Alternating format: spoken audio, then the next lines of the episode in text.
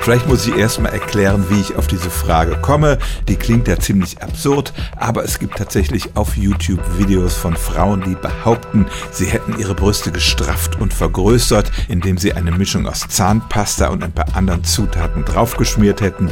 Und natürlich muss man solchen Legenden entgegenwirken. Ich habe an der Stelle schon mal die Legende behandelt, dass Zahnpasta gegen Pickel wirkt, aber das mit den Brüsten klingt noch absurder.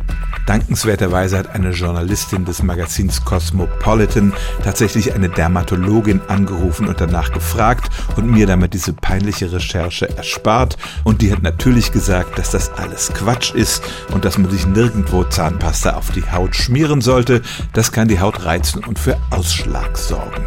Also glauben Sie nicht alles, was im Internet erzählt wird. Zahnpasta hat keine magische Wirkung auf die weibliche Brust und das gilt im Übrigen auch für alle anderen Cremes und Mittelchen, die dafür angeboten werden.